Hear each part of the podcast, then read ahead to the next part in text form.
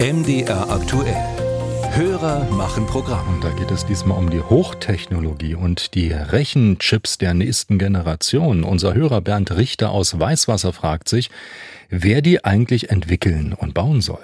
Man liest ja äh, und hört tagtäglich in den Medien von dem Fachkräftemangel hier bei uns in der Bundesrepublik.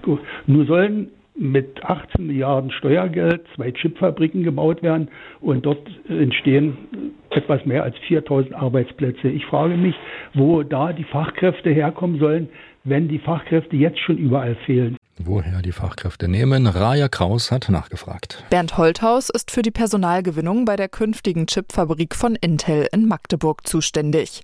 Die ersten Arbeitskräfte habe man bereits für sich gewonnen, sagt er. Und wir planen die nächsten Kampagnen für den nächsten Zeitraum. Und auch dort Ganz klar, wenn wir mit solchen Investments und dem Aufbau, dem Personalaufbau beginnen, dann kommen wir, um zu bleiben. Holthaus betont die gute Zusammenarbeit mit lokalen Partnern, Bildungsträgern, Hochschulen, der Agentur für Arbeit.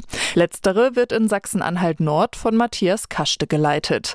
Mit 3000 Arbeitsplätzen bei Intel und noch einmal genauso vielen bei Zulieferern rechnet er und erzählt, wir haben zusammen mit den Unternehmen, die im Halbleiterpark ansässig sein werden, schon bereits bereits eine Zahl von über 60 Berufsfeldern angeschaut und jeweils für jedes dieser Berufsfelder überlegt, äh, welche zusätzlichen Qualifizierungen müsste ein Mensch denn bekommen, um in der Halbleiterwirtschaft tätig zu sein. Vor allem in der Autoindustrie würde durch den Wandel vom Verbrenner zum E-Auto immer weniger Personal gebraucht, das gut für die Halbleiterindustrie qualifiziert werden könnte. So könnte man zum Beispiel aus einem Mechatroniker oder einer Mechatronikerin einen Mikrotechnologen oder eine Mikrotechnologin machen. Weiterbildung von Fachkräften für die Branche, das ist ein Punkt. Ein anderer großer Punkt ist die Nachwuchsförderung. In Magdeburg hat die Uni in Kooperation mit Intel einen neuen Studiengang zur Halbleiter- und Nanotechnologie ins Leben gerufen. In Dresden, wo TSMC eine Chipfabrik bauen will, soll das sächsische Ausbildungszentrum Mikrotechnologie entstehen. Und an der TU Dresden gibt es jetzt einen Studierendenaustausch mit Taiwan, inklusive Praktikum bei TSMC.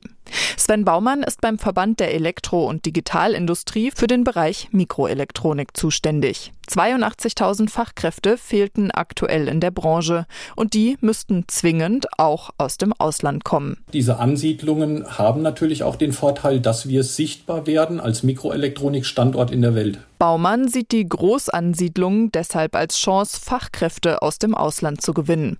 Und das hilft auch kleineren Firmen in der Region. Simon Schandert ist Technikvorstand und Mitgründer der Firma Tesvolt in Lutherstadt-Wittenberg, Sachsen-Anhalt.